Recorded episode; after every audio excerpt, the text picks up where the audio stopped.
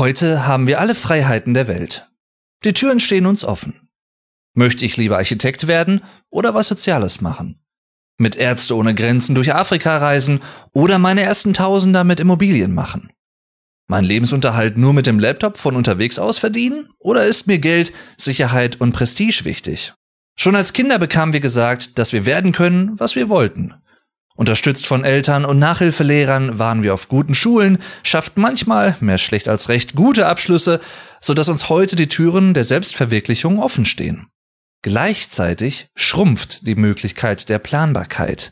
Einerseits, weil wir uns nicht festlegen wollen, andererseits, weil in dieser schnelllebigen Zeit sowieso nichts mehr sicher ist.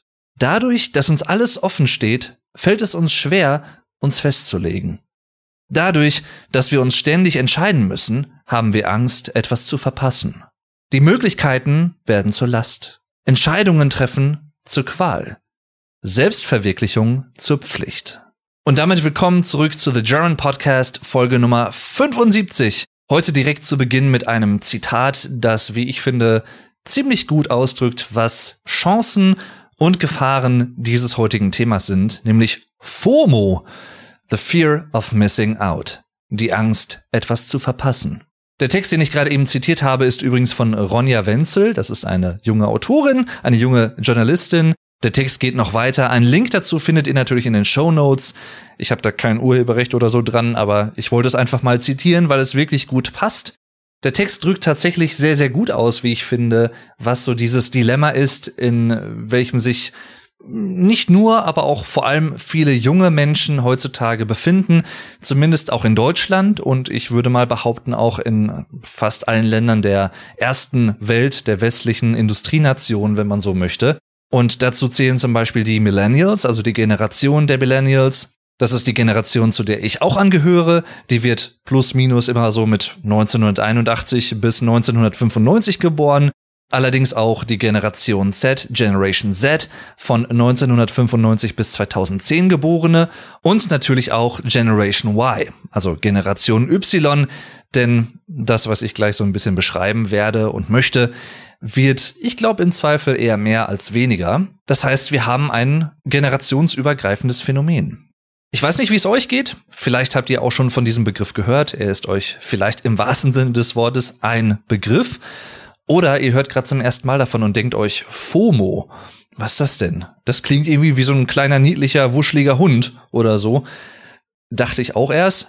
Damals, vor, na, vielleicht plus minus zwei Jahren schätzungsweise, als ich zum ersten Mal über diesen Begriff gestolpert bin und dann herausgefunden habe, was heißt das eigentlich? Wofür steht diese Abkürzung FOMO, Fear of Missing Out? Zu Deutsch, die Angst, etwas zu verpassen. Und ich finde das Thema sehr interessant und auch sehr relevant, denn, wie ich das eben schon angerissen habe, ich glaube persönlich, auch aus eigener Erfahrung tatsächlich, da werde ich jetzt gleich auch ein bisschen zu erzählen, dass das etwas ist, was viele so empfinden, aber es wird, glaube ich, nicht häufig genug oder auch nicht massenwirksam genug thematisiert. In Medien oder wo auch immer. Das heißt, das ist, glaube ich, auch so ein diffuses Gefühl, was viele Leute haben, so dieses, hm, ach nee, ich würde das jetzt gern machen, aber ich kann nicht und irgendwie ist das dann blöd und ich fühle mich deswegen schlecht, weil ich nicht das mache, was meine Freunde machen können oder wie auch immer. Und ich glaube, dass tatsächlich darin, ja, ein durchaus großes Problem stecken kann, nicht muss, aber kann, was manche Leute, die dieses Gefühl oder diese diese Situation in eigener Hinsicht erfahren, wirklich unzufrieden und unglücklich machen kann. Wenn nicht sogar depressiv in manchen Fällen. Ich persönlich habe auch schon FOMO erfahren. Also ich hatte auch schon Situationen, in denen ich wirklich fühlte, irgendwie, ich will jetzt nicht sagen, bist du nicht gut genug oder so. Das jetzt nicht. Und es hat mich jetzt in dem Sinne auch nicht depressiv gemacht, toi toi toi, aber traurig, definitiv. Und ich habe darüber öffentlich noch nie gesprochen. Ich äh, hole das jetzt hier mal nach und mittlerweile kann ich auch vorab sagen, ist das auch äh, absolut nicht mehr aktuell und ich fühle mich auch absolut nicht mehr so ganz im Gegenteil. Ich glaube, ich habe damit einfach so ein bisschen meinen Frieden gemacht und um das vielleicht zu erklären, muss ich ein bisschen ausholen, woher das kam. Und zwar 2015 im April habe ich den guten Get Germanized kennengelernt. Das ist ein sehr, sehr lieber YouTube-Freund von mir, mit dem ich schon sehr, sehr viele Videos zusammen gemacht habe. Wir treffen uns auch mehr oder weniger regelmäßig und unternehmen was zusammen. Nicht nur bei ihm zu Hause zum Beispiel, sondern auch woanders. Also wir fahren zu einem, weiß ich nicht, Mittelalterfest oder wir machen irgendwas anderes. Auf jeden Fall, wir unternehmen viel zusammen. Und er ist auch ein super, super lieber Kerl und super netter Kerl. Als ich ihn 2015 kennenlernte, war er gerade noch 29. Ich war im April 2015 noch 23. Er war damals mit seinem YouTube-Kanal schon selbstständig unterwegs, hatte gerade die 100.000 Abonnentenmarke geknackt und hat das hauptberuflich gemacht. Und ich war gerade erst mit meinem Kanal gestartet. Außerdem war es so, dass ich zu der Zeit noch studieren war, das heißt ohnehin ne, nicht viel Geld hatte. Nach und nach hat man sich dann besser kennengelernt. Man hat natürlich dann auch, wie gesagt, sich getroffen, hat verschiedene Videos zusammengedreht, hat dies und das gemacht bei ihm oder auch in der näheren Umgebung, wie auch immer. Und dann kam halt irgendwann so die Momente, wo die Überlegung im Raum stand, im Freundeskreis, dass man zum Beispiel mal größere Trips machen könnte oder auch, dass er zum Beispiel weitere Reisen macht und dann halt fragte, ne, wer möchte mitkommen und so. Und das war dann so der Moment, wo ich so dachte, ja, ich würde sehr, sehr gerne, aber ich habe weder die Zeit wegen Studium und so, noch die finanziellen Möglichkeiten, jetzt groß auf Reisen zu gehen, sei es in die USA oder sei es zum Beispiel nach Japan. Also am 31.10.2016 ist er zu seinem 30. Geburtstag zum Beispiel mit ein, zwei gemeinsamen Freunden nach Japan geflogen. Und natürlich wäre ich da auch gern dabei gewesen. Klar. Ne? Und es war halt aber einfach nicht machbar. Dazu muss man auch sagen, das ist ein langgebiger Traum von ihm gewesen und äh, nach Japan zu fliegen ist auch nicht unbedingt äh, das günstigste Reiseziel, allein schon vom Flug her, der durchaus auch was kosten kann. Also das nur so nebenbei. Aber allgemein gesprochen war das halt dann, ja, hier und da waren das so kleine Sachen, wo ich einfach dann nicht teilhaben konnte. Und ich mich dann irgendwie komisch gefühlt habe, um es mal so auszudrücken. Also ich habe mich jetzt da nicht minderwertiger gefühlt oder ich, ich habe mich auch nicht, äh, wie soll ich sagen, unnütz gefühlt oder so. Denn insgeheim wusste ich natürlich, dass ich da jetzt aktuell halt nichts machen kann in dieser Hinsicht. Aber das heißt ja nicht, dass es immer so bleiben muss.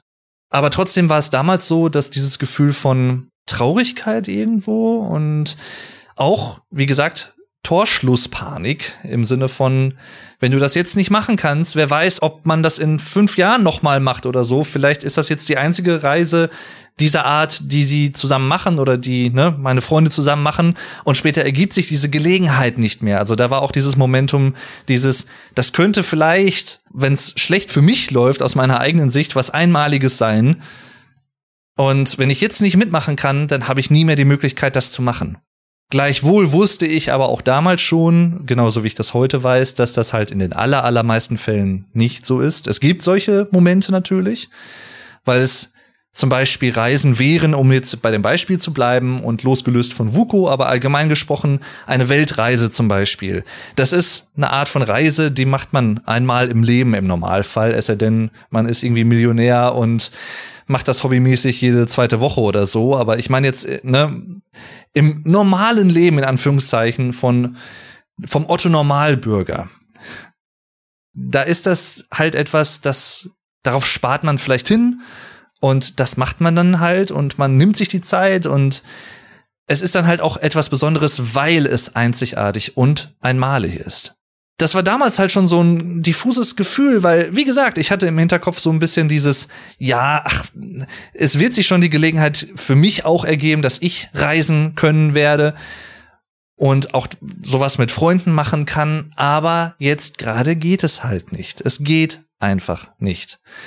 Ich hatte das schon verinnerlicht, aber gleichzeitig hatte ich halt diese Traurigkeit, weil ich mich so ein bisschen hilflos fühlte und so ein bisschen, wie gesagt, ja, ich will jetzt nicht sagen wie das fünfte Rad am Wagen, denn das klingt vorwurfsvoll und so meine ich das nicht. Das muss ich an dieser Stelle auch ganz, ganz klar betonen. Alles, was ich gerade gesagt habe oder auch in dieser Hinsicht sagen werde, meine ich nicht vorwurfsvoll irgendwem gegenüber. Denn für gewöhnlich kann da niemand anderes etwas dafür. Sondern es sind die Umstände oder man ist selbst schuld oder wie auch immer, eine Mischung aus beidem. Ne, also nicht, dass man das falsch versteht. Ich werf das Vuku natürlich nicht vor oder auch irgendwem anders oder so, nicht im geringsten. Also da braucht sich keiner irgendwie Gedanken in diese Hinsicht zu machen, dass ich das so meinen könnte. Absolut nicht. Es war halt einfach damals der Kontext, die Situation, wie gesagt, ich war noch Student, ne, wenig Geld. Es hat sich halt einfach nicht ergeben.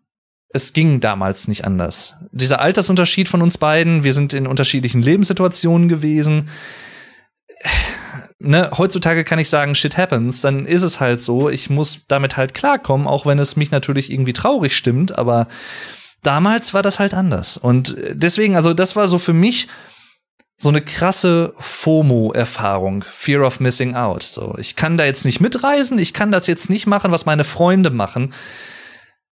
Und ich fühle mich deswegen so ein bisschen wie ein zweiter Klasse Freund oder so. Und ich meine mich zu erinnern, dass ich mit Vuko, also Get Germanized, auch schon mal darüber gesprochen habe. Doch, da bin ich mir ziemlich sicher sogar.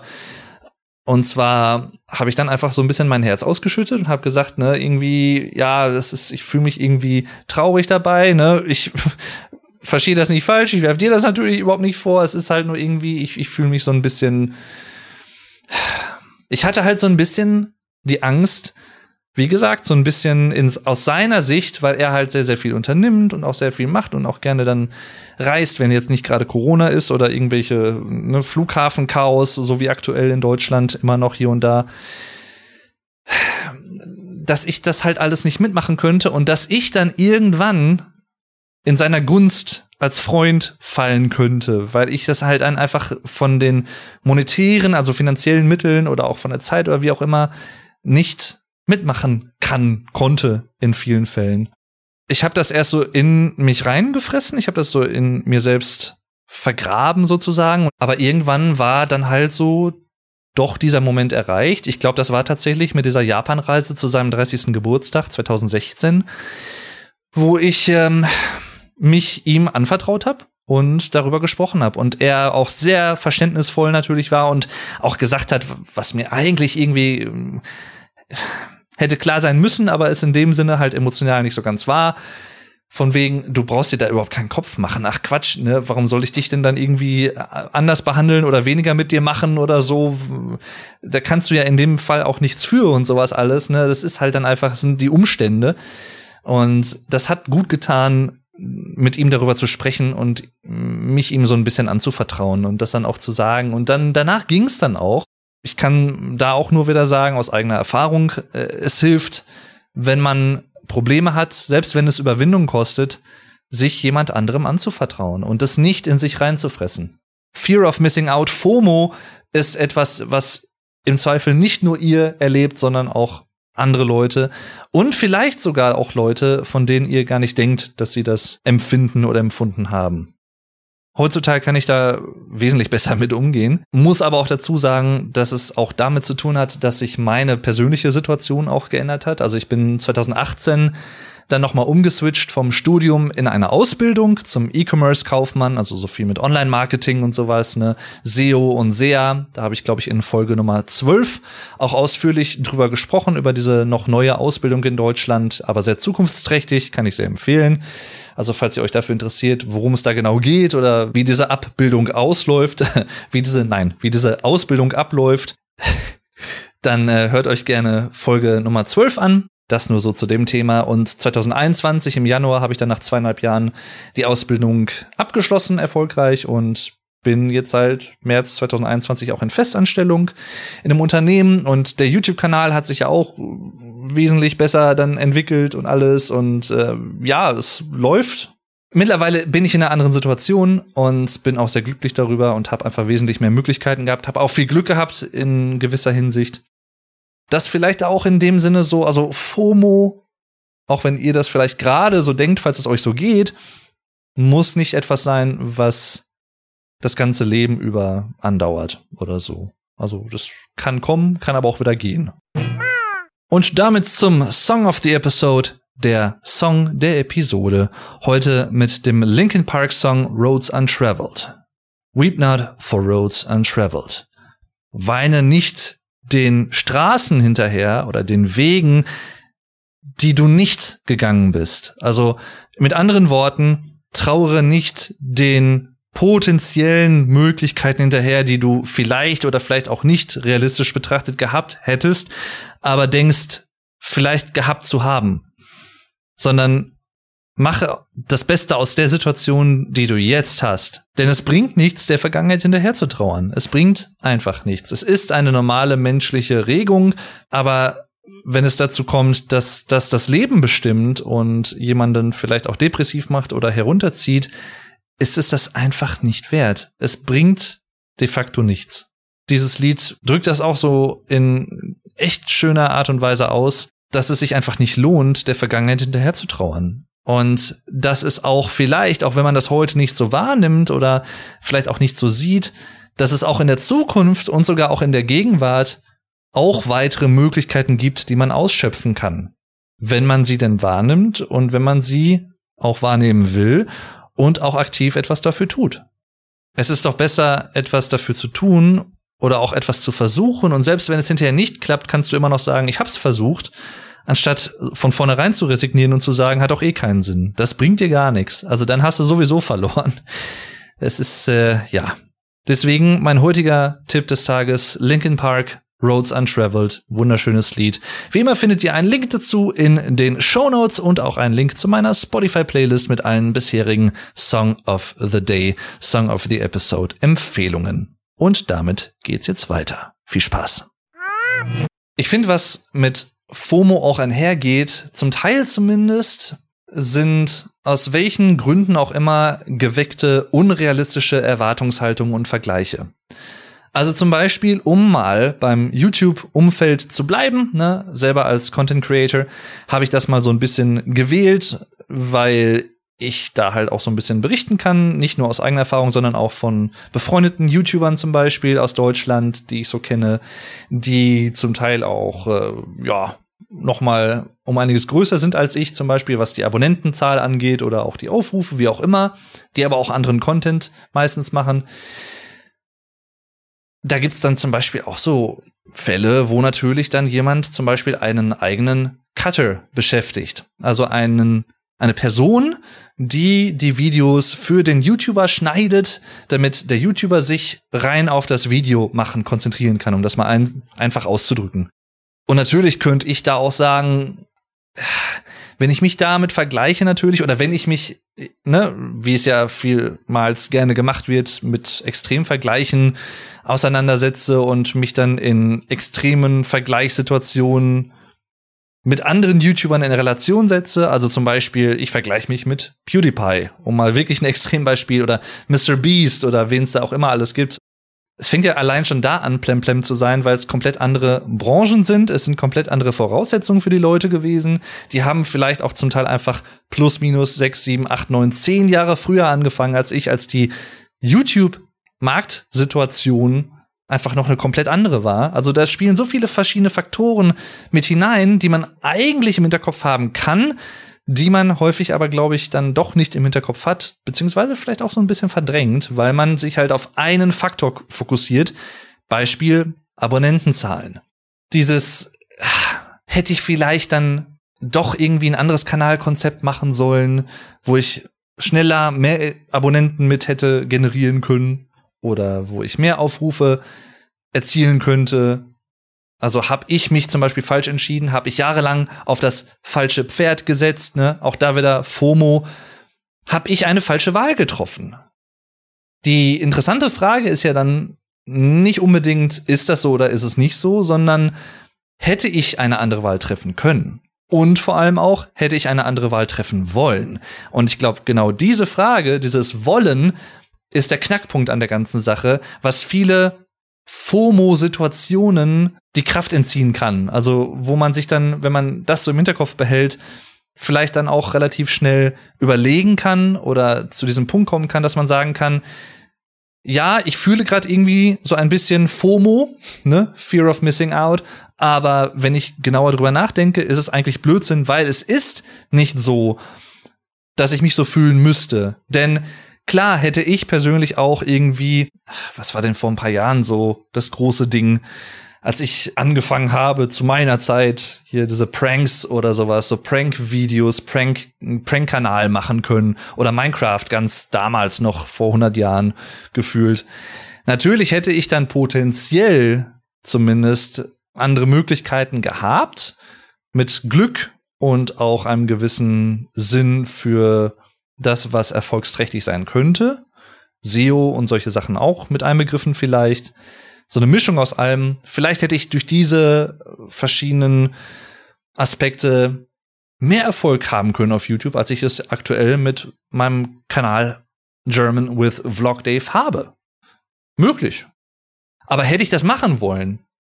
Nö. Also ich hätte zum Beispiel überhaupt keinen Nerv darauf gehabt, nur Minecraft-Videos zu machen. Und ich hätte auch überhaupt keinen Nerv darauf gehabt und habe auch keinen Nerv darauf, irgendwelche Prank-Videos zu machen oder weiß ich nicht, irgendwelche Sketche. Nichts dagegen, ne? Soll jeder auch gerne machen. Nicht, dass man mich falsch versteht, ne? Absolut go with the flow. Wenn du möchtest, mach das, wenn das dein Ding ist. Es ist halt einfach, einfach nur nicht mein Ding. Und deswegen ist, wäre diese FOMO-Situation zum Beispiel für mich einfach Blödsinn, weil sie halt gar nicht realistisch hätte existieren können ich hätte gar nicht etwas vermissen können, was ich eh nicht machen wollte. Das klingt jetzt sehr konfus, aber vielleicht wisst ihr, was ich meine. Also, und das ist zum Beispiel auch so ein Aspekt, der, finde ich, dann teilweise hinten rüberfällt, wenn man so diese FOMO-Erfahrung macht also hypothetisch betrachtet, könnte ich das jetzt auch auf das beziehen, was ich vorhin erklärt habe mit, ne, hier viele verschiedene Aktivitäten machen, die vielleicht auch ein bisschen mehr kosten teilweise, reisetechnischer Hinsicht zum Beispiel auch, ne, also das, was ich vorhin bezüglich äh, VUCO und Aktivitäten und solche Sachen angesprochen habe und meinte, theoretisch gesehen hätte ich damals halt auch sagen können, oder aus heutiger Sicht vielleicht, ja, natürlich hätte ich das auch mitmachen können, was ich damals nicht gekonnt hätte in manchen Fällen, nicht in allen. Viele Sachen konnte ich auch mitmachen, aber manche Sachen halt einfach nicht. Wie gesagt, aus Zeit- und Kostengründen und oder so gesehen. Aber hätte ich halt auch alles mitmachen wollen, hätte ich dafür halt überall auch das Geld ausgeben wollen, wenn ich es gehabt hätte. Vielleicht nicht. Ja, vielleicht hätte ich auch einfach gesagt, nee, ich bin Student oder ich hätte zwar theoretisch gesehen das Geld, ja, jetzt rein hypothetisch gesprochen, aber ich spare das Geld lieber für andere Eventualitäten oder Erlebnisse. Also zum Beispiel, weiß ich nicht, technische Geräte gehen kaputt, ein Auto geht kaputt und man will so ein bisschen Rücklagen haben, ne? also Erspartes, Ersparnisse. Und dann spare ich lieber und gebe das Geld halt dann nicht für andere Dinge aus. Um vielleicht auch kurz nochmal zu dem Eingangstext, den ich zitiert habe, zurückzukommen. Was dort so klar und schön formuliert wird und auch für mich persönlich so ein bisschen das Herzstück einer FOMO-Erfahrung ist, ist der Aspekt der Planbarkeit und der Aspekt der Multi-Optionsgesellschaft, wie der deutsche Philosoph Richard David Precht das beschreibt. Denn in der Folge Nummer 49 von Lanz und Precht, vom Lanz und Precht Podcast, den ich sehr gerne höre, wo die beiden sich über verschiedenste gesellschaftliche Themen unterhalten. Also Markus Lanz, ein deutscher Moderator, und Richard David Precht, deutscher Autor, Philosoph, Publizist. Die beiden haben einen gemeinsamen Podcast und sprechen über verschiedenste gesellschaftliche Themen, wie zum Beispiel auch in dem Fall so indirekt zumindest FOMO, denn in der Folge ging es auch insgesamt so ein bisschen über die Gefühle der jungen Generation hinsichtlich Klimawandel und dass die Generation von Markus Lanz und Richard David Precht, also mehr oder weniger plus minus meine Elterngeneration, ich sag mal die Babyboomer, ne, in den 60ern geborene Menschen, dass dies halt so ein bisschen versäumt haben, um es mal so auszudrücken, nicht so viel CO2 und ähnliche Stoffe in die Umwelt abzusondern, sondern das im großen Maße betrieben haben und uns jetzt halt, also uns als der jungen Generation, was natürlich total schwammig ist, denn erstens umfasst das viele verschiedene Generationen, wie ich es eben schon mal sagte, Millennials, ne, Gen Z, Gen Y und so weiter und so fort die uns, auch da wieder so verallgemeinernd, aber ihr wisst, was ich meine, die uns halt eine Welt hinterlassen haben und hinterlassen immer noch, die irgendwann, wenn wir das Ruder nicht extrem herumreißen und bewusst aktiv mehr in diese Richtung tun, nicht mehr bewohnbar sein wird in diesem Maße oder auch in allen Gegenden der Welt. Sehr interessante Folge, sehr, sehr cooler Podcast, bin nicht gesponsert, aber möchte ich an dieser Stelle mal sagen. Und dann kam es zum Ende der Folge halt auch zu diesem Text, der eben zitiert wurde am Anfang der Folge, den ich hier deswegen auch zitieren wollte. Und halt auch zu einem gewissen Gedankenaustausch, der so ein bisschen in Richtung FOMO und Entscheidungsfindung in der modernen Welt, zumindest in Deutschland, auch in der modernen westlichen Zivilisation, wenn man so möchte. Und das hat in mir irgendwie resoniert. Also, ne, das, das hat in mir so eine Resonanz gefunden und dann dachte ich, okay, das ist eigentlich sowieso ein sehr interessantes Thema, deswegen spreche ich doch einfach mal über FOMO. Ich habe da ja in gewisser Art und Weise, wie erwähnt, auch schon eigene Erfahrungen gesammelt, deswegen ich glaube, es geht nicht nur mir so, sondern auch vielen anderen Leuten meiner Generation. Spreche ich doch einfach mal drüber. Nicht unbedingt im Sinne von, ich habe die Lösung dafür oder so, sondern einfach im Sinne davon, du bist nicht alleine damit. Fear of Missing Out, die Angst, etwas zu verpassen und damit verbunden so ein bisschen die Freiheit oder, wie man sehen möchte, auch der Zwang, zumindest gefühlt mehr oder weniger, sich jeden Tag entscheiden zu müssen. Oder jeden zweiten Tag zumindest. Aber ne, sehr häufig im Leben regelmäßig entscheiden zu müssen. Ich persönlich kenne das auch ich habe da zwar keine Fear of Missing Out Erfahrung in dem Sinne gehabt, aber das war eine Situation, die dazu hätte führen können. Und zwar war das bei mir damals direkt vor, während und nach dem Abi, dem Abitur 2011, als es daran ging, ja, und was mache ich jetzt mit meinem Leben? Was, was mache ich jetzt? Ich kann mich dran erinnern, dass ich mich mit einem Freund bei mir zu Hause getroffen habe und mit dem, wir hatten irgendeinen Film geguckt oder so und hab dann mit ihm gequatscht, so, ne, was machst du dann nach dem Abi? Und ich habe überhaupt noch keine Ahnung, was ich machen soll. Und das wurmt mich total, denn das hat mich gewurmt, weil ich auch so ein bisschen das Gefühl hatte, ich möchte da jetzt nicht zu weit ausholen, aber um das kurz anzureißen, ich bin eher sprachlich begabt und nicht naturwissenschaftlich begabt. Ich bin naturwissenschaftlich interessiert, das heißt, ich interessiere mich für Biologie und auch physikalische Eigenschaften, das Universum, ne, Astronomie und solche Sachen finde ich super interessant. Bin da selber aber überhaupt nicht bewandert, was jetzt so Formeln und sowas alles angeht. Also alles, was so in Richtung Naturwissenschaft, Mathematik, Informatik und so geht, verstehe ich ein bisschen was, aber halt wirklich nur ein bisschen, ein ganz kleines bisschen. Sprachen sind so eher mein Metier oder Geisteswissenschaften. Ne? Also immer diese beiden Blöcke, die man sich so ein bisschen gegenüberstellt. Geisteswissenschaften und Künste, ne? also Musik und Kultur und so, versus Naturwissenschaften, Technik. Und ich habe immer damals auch schon gedacht, dass eigentlich alle, die eher so Talente im Sinne der naturwissenschaftlichen Fächer und Themen haben, ob es jetzt auch Informatik zum Beispiel ist oder Mathematik, Technik, im weitesten Sinne, dass die einen erheblichen Vorteil in der deutschen Arbeitslandschaft haben. Gehabt haben, immer haben werden wahrscheinlich. Vielleicht ist es auch in gewisser Art und Weise so. Ich fühle mich, fühle das bis heute noch und ich dachte mir, das ist schön, ne? Also ich gönne das auch jedem natürlich, absolut. Auch da nicht falsch verstehen. Aber ich persönlich habe diese Talente in der Hinsicht einfach nicht. Ich bin eher sprachlich begabt. Ich kann sehr gut mit der deutschen Sprache, ich kann Englisch, glaube ich, relativ passabel sprechen, schreiben sowieso und alles. Also ich lerne auch relativ schnell und relativ gut solche Sachen. Aber was mache ich damit? So, und dann war ich am überlegen, was studiere ich? Ich wollte eigentlich dann so Richtung Journalismus, war mir dann aber nicht so ganz sicher, ob das was für mich ist und dann oder Germanistik, aber was mache ich mit Germanistik? Da kannst du ja halt alles und nichts mitmachen. Und das ist auch schon ein Teil des Problems, was auch, glaube ich, viele Menschen erleben, wenn sie eine FOMO-Erfahrung machen, die Qual der Wahl. Es ist einfach so. Die Qual der Entscheidung und der Entscheidungsfindung. Denn es ist Fluch und Segen zugleich, finde ich, dass im 21. Jahrhundert sowohl durch technischen Fortschritt als auch durch Globalisierung unter anderem ich glaube, das sind die beiden wichtigsten Faktoren. Der jungen Generation, die gerade ins Arbeitsleben schlüpft und hineinwächst, so viel mehr Türen potenziell offen stehen, als es jemals zuvor in der Menschheitsgeschichte der Fall war. Also wenn ich an meine Elterngeneration denke oder sogar meine Großeltern, die waren froh, wenn sie überhaupt irgendwie Arbeit hatten. Gerade auch vielleicht bei meinen Großeltern oder sogar Urgroßeltern und noch weiter zurück, würde ich jetzt mal behaupten, die haben häufig sicherlich auch Arbeiten gemacht, die sie insgeheim nicht unbedingt hätten machen wollen, die sie aber machen mussten, weil es gesellschaftlich so angesehen und normal war, das zu tun. Also beispielsweise auch Arbeit zu verrichten, die sie nicht erfüllt. Und damals ging es vielleicht auch nicht unbedingt um Arbeit als etwas Erfüllendes, etwas, was Spaß macht, sondern Arbeit als Lebensunterhalt. Dass ich die Miete bezahlen kann, dass ich Rechnungen bezahlen kann, was es natürlich immer noch ist. Aber dieser Aspekt, der heute, glaube ich, mehr als jemals zuvor, Arbeit muss mir etwas persönlich bringen, Freude bringen, Spaß machen, mich irgendwie erfüllen.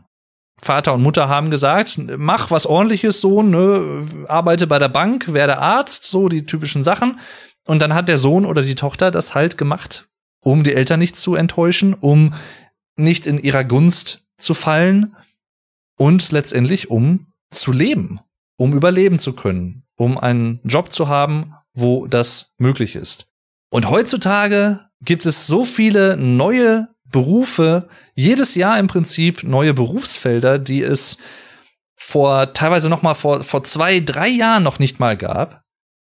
Und das wird ja immer nur noch so weitergehen. Also es, es werden viele alte Berufe in Zukunft sicherlich wegfallen mit dem weiteren Fortschritt, auch digital gerade, ne, der fortschreitenden Digitalisierung der Gesellschaft und auch der Arbeitswelt. Gleichzeitig kommen auch viele neue Jobs dazu, an die man heute noch gar nicht denken kann. Also wenn ich, ich, ich kann gar nicht ich kann mir gar nicht ausmalen, wie es in zehn Jahren aussehen wird, was es dann gibt. Vielleicht gibt es dann irgendwie, um jetzt mal auch ein bisschen ne, rumzuspinnen, mehr oder weniger vielleicht, vielleicht auch nicht. Vielleicht wird es auch so kommen. Flugtaxifahrer oder keine Ahnung. Ihr wisst, was ich meine, denke ich doch mal, hoffe ich mal. Und das ist einerseits gut, aber andererseits erzeugt es auch bei vielen Leuten, glaube ich, ein gewisses Maß der Überforderung und des sich total verloren fühlens, weil man immer noch so ein bisschen in dieser alten Arbeitswelt oder dieser Gesellschaft mit dieser mit diesem alten Arbeitsbild verhaftet. Da spielt dann auch sowas rein wie Work-Life-Balance, ne? Oder dass man halt Work und Life immer mehr miteinander vermischt im Sinne von, dass man Arbeit nicht mehr als Arbeit wahrnimmt, sondern als etwas, was man gerne tut. Und deswegen diese Unterscheidung eigentlich wegfällt, wenn man es so sieht. Und viele andere Aspekte, die dann noch mit hineinspielen. Sehr interessantes Thema, könnte ich auch eine ganz eigene Episode zu machen, aber das nur so angerissen. Und obwohl meiner Generation, also der ersten Generation, die mit digitalen Medien aufgewachsen ist, Digital Natives, und auch natürlich nachfolgenden Generationen, die noch mal stärker auch direkt als Kleinkinder oder als Babys damit aufwachsen und aufgewachsen sind, obwohl uns das diese Entwicklung so viele neue Möglichkeiten eröffnet, ist es gleichzeitig aber auch häufig so, so kriege ich das auch nicht nur aus eigener Erfahrung mit, sondern auch von anderen Leuten, die ich kenne, dass die größere Auswahl an potenziellen Möglichkeiten in jobtechnischer Hinsicht oder in Arbeitshinsicht gleichzeitig eher ein Fluch als ein Segen sein kann. Anders ausgedrückt, vielleicht mal ein bisschen verbildlicht, heutzutage gibt es de facto wesentlich mehr potenzielle Lebens- und Karrierepfade oder Wege, Abzweigungen, wenn man so an so einen Baum denkt zum Beispiel und dann die Äste als Möglichkeiten sieht, die man im Leben ergreifen kann, karrieretechnischer Hinsicht oder auch im Leben allgemein, dann ist es heutzutage einfach so, dass es viel mehr potenzielle Möglichkeiten gibt, aber auch etwas pessimistischer betrachtet, die nicht gegangenen potenziellen großen Möglichkeiten natürlich viel mehr sind in der Anzahl als vor 50 Jahren, wo es, wie gesagt, einfach auch noch eine andere Mentalität war, wo man vielleicht nicht die Wahl der Qual hatte oder auch die Qual der Wahl, wie auch immer man es sehen möchte, wo es aber vielleicht auch nicht diese Fülle an verschiedenen segmentierten Jobs in ein und demselben Bereich gab. Also, ne, Beispiel Bereich IT. Es gibt im Bereich IT Informationstechnologie so viele Unterjobs heutzutage oder auch in anderen Bereichen. Es fragmentiert sich immer mehr. Es spezialisiert sich immer mehr. Bei Autos zum Beispiel, das ist vielleicht das beste Beispiel, was mir da einfallen würde. damals ein Kfz-Meister, der konnte an allen gängigen Automodellen in den 80er Jahren rumschrauben, Motor austauschen und was weiß ich was alles machen.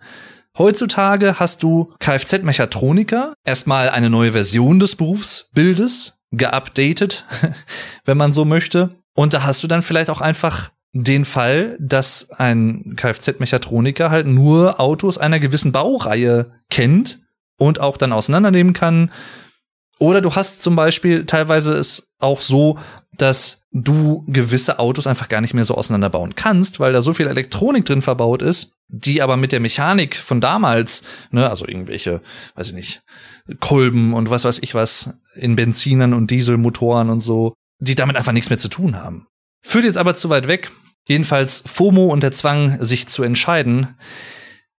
Je größer die Auswahl, desto schwieriger die Entscheidung. Ne? Also wenn man das sozialpsychologisch betrachtet, und da greife ich jetzt auch noch mal einen Aspekt auf, der in der Folge Nummer 49 von Lanz und Precht Erwähnung fand, erwähnt von Richard David Precht. Und das möchte ich hier mal kurz in eigenen Worten wiederholen. Und zwar ist es so, dass sozialpsychologisch es so ist, dass, so hat man das relativ gut auch erforscht mittlerweile, wenn man die Auswahl hat aus zehn verschiedenen Möglichkeiten und man sich für eine Sache entscheiden muss, man entscheidet sich dann für eine Sache, dann denkt man im Nachhinein häufig noch, okay, das war eine gute Entscheidung aus den Möglichkeiten, die ich hatte. Aus diesen zehn Möglichkeiten habe ich mich für etwas entschieden, da kann ich mit leben, ne? Das oder das war sogar vielleicht die beste Entscheidung. Oder halt, ne, das war im Vergleich echt eine gute Entscheidung, die ich da gewählt habe.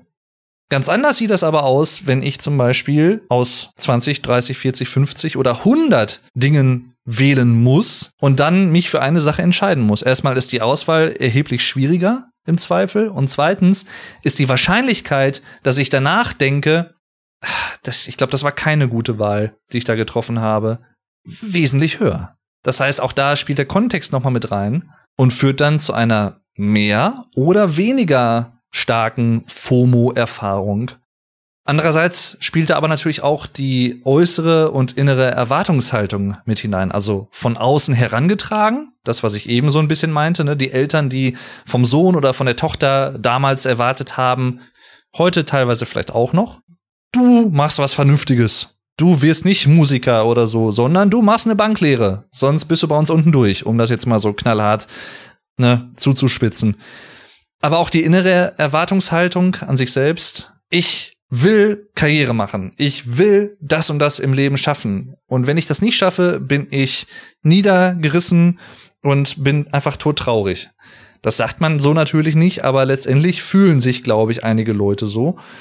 Und wenn man aus welchen Gründen auch immer das nicht schafft, diese hohen Ziele, die man sich zum Beispiel karrieretechnischer Hinsicht gesteckt hat, dann hat man ein im Zweifel unglücklicheres Leben vielleicht. Ne? Und das ist halt eigentlich schade uneigentlich auch. Zumal es ja auch teilweise so ist, dass man für diese Situationen, in denen man vielleicht nicht das erreicht, auch karrieretechnischer Hinsicht, was man sich ursprünglich mal vorgenommen hat, diese hochgesteckten Ziele, dass man dafür selber überhaupt nichts kann, dass man das nicht erreichen konnte oder erreichen kann, weil die Umstände es einfach nicht zulassen.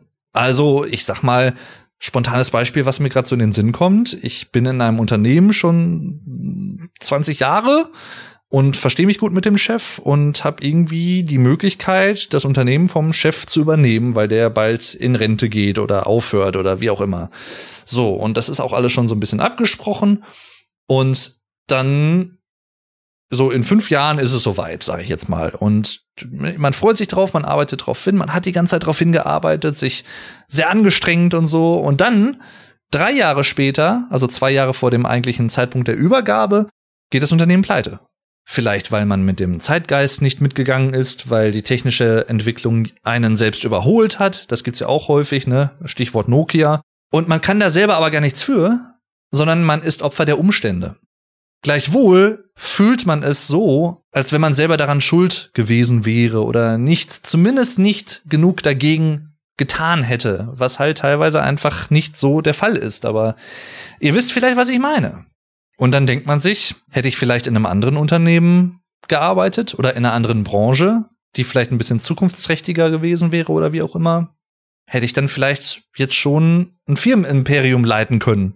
Hätte, hätte Fahrradkette, sagt man im Deutschen. Aber es ist vielleicht irgendwo normal, dass man sich diese Gedanken macht. Aber ich glaube, wenn man die sich häufig macht oder vielleicht sogar nur noch ab einem gewissen Punkt im Leben, dann zermürbt das. Das zerfrisst einen von innen. Es ist einfach so. Und das ist genau der ultimative Niedergang, der ultimative Weg in das eigene Unglücklichsein. Wo wir gerade schon bei diesen sehr erfolgreichen Karrieren zum Beispiel sind, ne? Es gibt ja dann auch einfach so total bekloppte Ausformungen von FOMO. Aber gleichzeitig zeigt es halt auch, dass in gewissen Formen FOMO auch in anderen gesellschaftlichen Schichten existiert. Zum Beispiel auch in der obersten Oberschicht. Also Jeff Bezos zum Beispiel, der Amazon-Chef mit seiner Yacht, zumindest teilweise sicherlich, könnte ich mir vorstellen, auch aus der, in Anführungszeichen, Angst oder Befürchtung, dass man nicht mithalten kann mit seinen Peers, mit seinen ähnlich reichen Freunden oder Konkurrenten, muss es einfach immer noch eine größere Yacht sein, damit man selber die größte hat. Auch da so ein bisschen Torschlusspanik, ne? Und die Angst, mit etwas zu spät dran zu sein, ist das ja. Ich glaube, der hat eine größere Yacht als ich. Jetzt muss ich aber schnell hier irgendwie, ich kaufe mir jetzt eine grö noch größere Yacht. Und das ist dann so eine Spirale, die im schlimmsten Fall der Fälle dann immer weiter gesponnen wird, ohne eigentlich wirklich einen weiterführenden Sinn zu haben, außer für den Betroffenen selbst, damit er sich wieder glücklich fühlen kann. Immer mehr haben, weil man es kann, ne? Immer mehr haben, weil es dem Stand entspricht, in Anführungszeichen. Und letztendlich, was es aber dann trotzdem ist und bleibt, immer mehr haben zu wollen, nur um des immer mehr haben Willens. Ich, ich will immer mehr haben, weil ich es kann. Muss ich das haben? Nö, aber ich kann's ja. Und deswegen will ich mehr haben. Und auch da karrieretechnischer Hinsicht zum Beispiel dieses, ach ja, und wenn ich mich damals anders entschieden hätte, dann könnte ich jetzt vielleicht dieses Unternehmen leiten, ne, was ich gerade ebenso als Beispiel spontan erwähnt habe.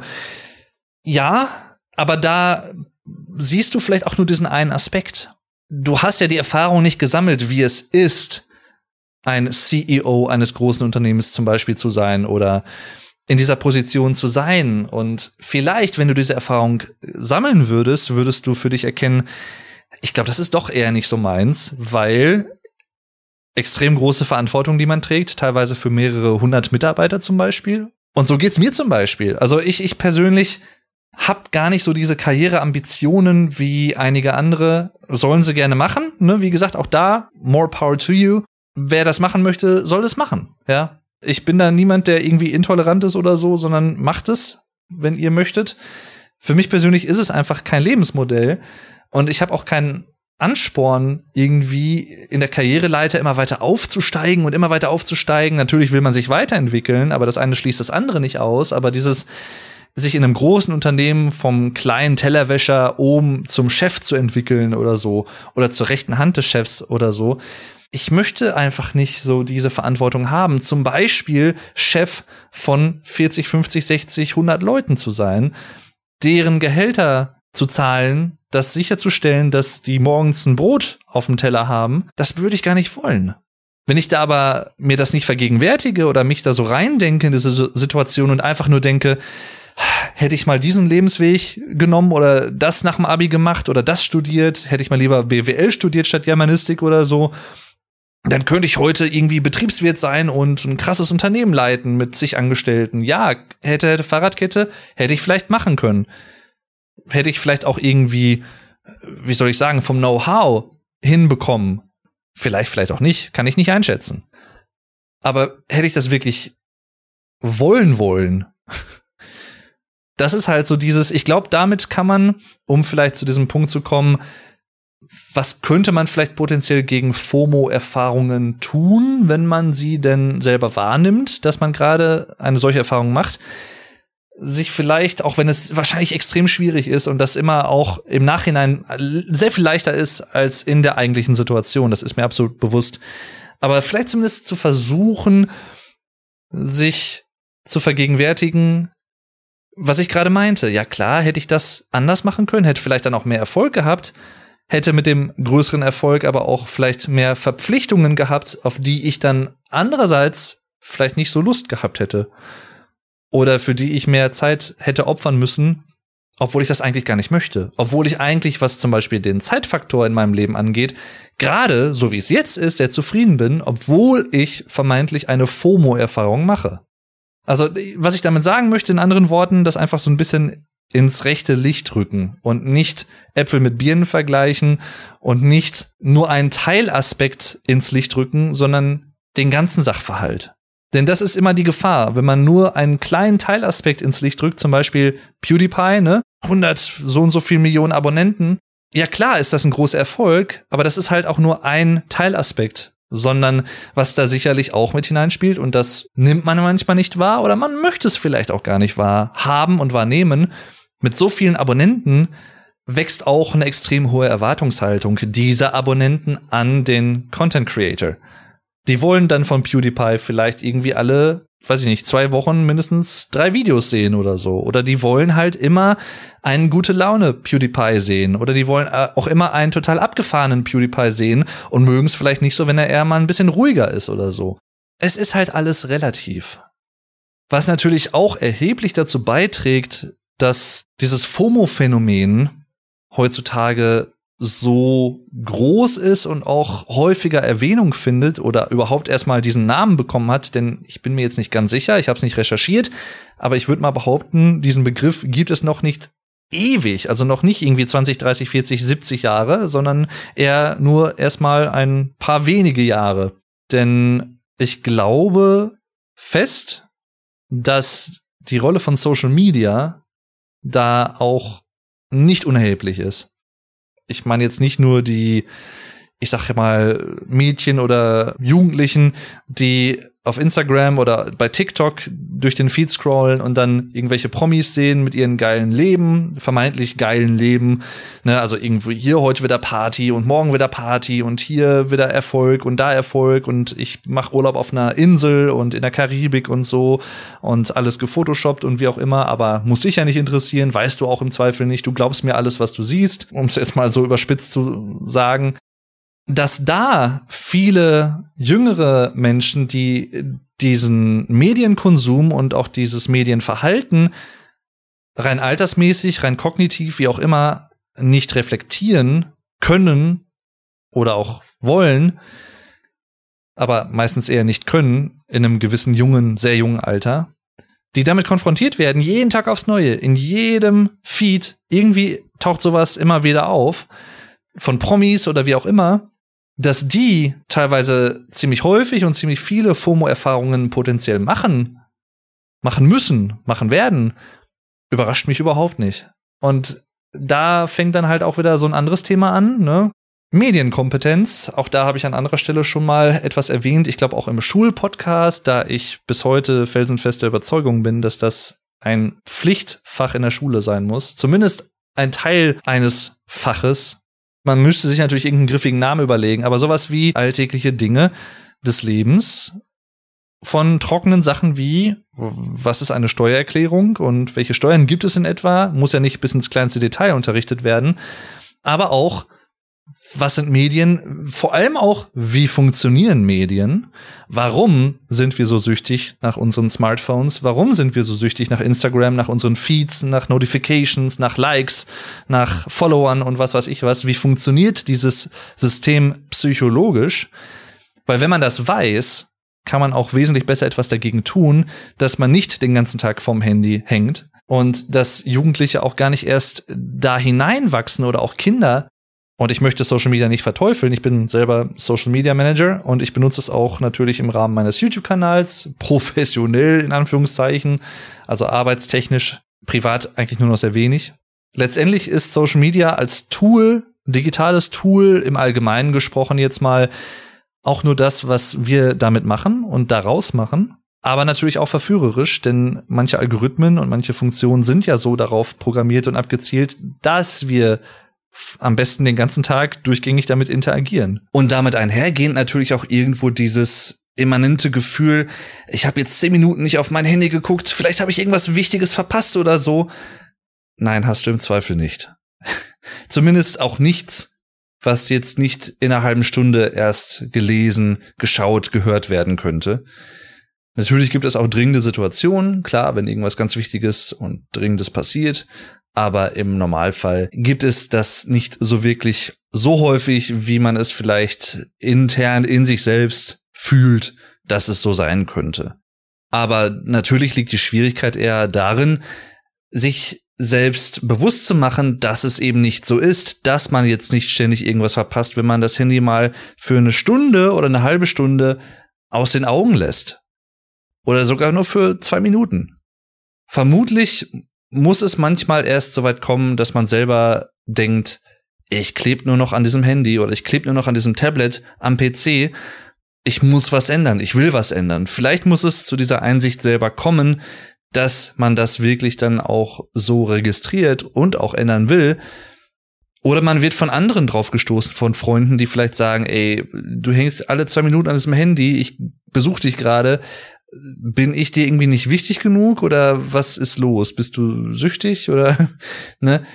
In gewisser Hinsicht sind wir das mehr oder weniger alle heutzutage, so ehrlich muss man auch sein. Und auch da nehme ich mich natürlich nicht aus, wenngleich ich durch abgeschaltete Push-Notifications hier und da oder auch durch den lautlosen Modus des Handys, den ich seit vielen Jahren habe, bewusst auch was dagegen tue. Und wenn man dann wirklich irgendwann an diesem Punkt angekommen ist und weiß, oder merkt halt auch wirklich aus Erfahrung, aus eigener gemachter Erfahrung, denn es ist vielleicht noch mal was anderes, wenn das jemand anders sagt und wenn man es selber erfährt, dass es eben halt nicht so ist, dass man da nichts verpasst und dass es okay ist und dass es im Zweifel vielleicht sogar auch gut tut, so ein bisschen Social Media Detox oder Online Medien, digitale Medien Detox zu machen, hier und da, in kleinen Dosen oder auch größer, wie auch immer, dass man trotzdem noch Teil der Welt ist, dann tut das, glaube ich, im Zweifel ziemlich gut. Und wenn man diese Mechanismen so ein bisschen hinterfragt und auch versteht, dann hat man auch wesentlich mehr Möglichkeiten, FOMO-Erfahrungen unnötiger Art und Weise zu verhindern, im Sinne von, ne, ich vergleiche mein Leben mit dem eines Influencers, den ich super toll finde,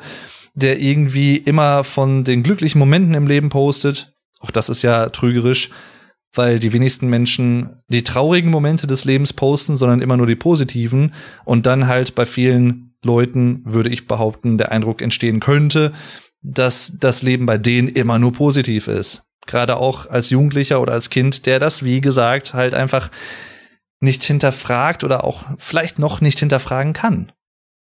Zu guter Letzt kann ich so gesehen nur aus eigener Erfahrung natürlich versuchen, ein paar Ideen in den Raum zu werfen, ich drück's mal so aus, wie man FOMO-Momente beenden kann, wenn man sie gerade durchmacht oder auch vielleicht verhindern kann. Auch da kann man sicherlich sagen, das ist leichter gesagt als getan. Andererseits würde ich dem grundsätzlich eigentlich mittlerweile entgegnen, ja, aber wenn du gar nicht versuchst, etwas dagegen zu tun, dann kannst du dich dem Unheil auch einfach nur hingeben. Und dann brauchst du dich auch nicht in Selbstmitleid suhlen. Also so dieses, ja, es ist leichter gesagt als getan, als Totschlagargument zu benutzen, um selber halt nicht aktiv werden zu müssen. Und manchmal geht's einfach nicht anders. Man muss aktiv werden, um aus einer gewissen Situation herauszubrechen.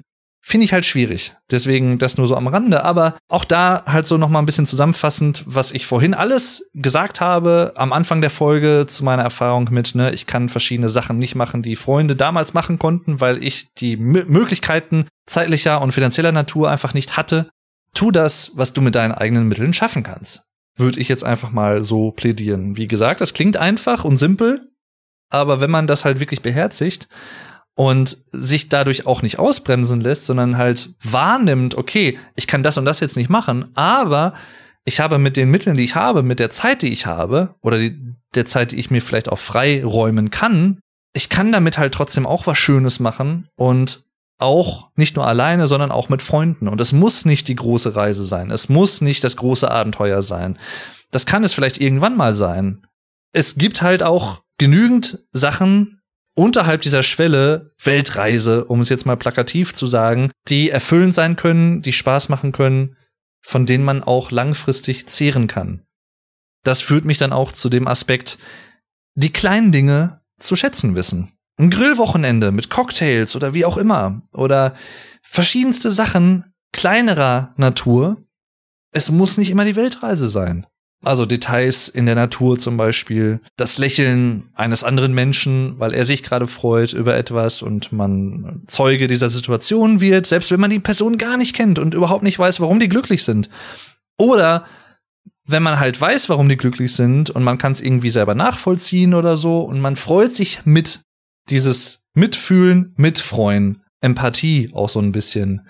Das bereichert das Leben ungemein. Also ich persönlich empfinde das auf jeden Fall so und ich nehme auch alles mit in dieser Hinsicht, was geht. Ich freue mich, wenn sich andere Menschen freuen, aber gleichzeitig kann ich halt auch eine Freude empfinden und tue das auch bewusst, wenn ich anderen eine Freude machen kann. Und sei es mit ganz kleinen Gesten.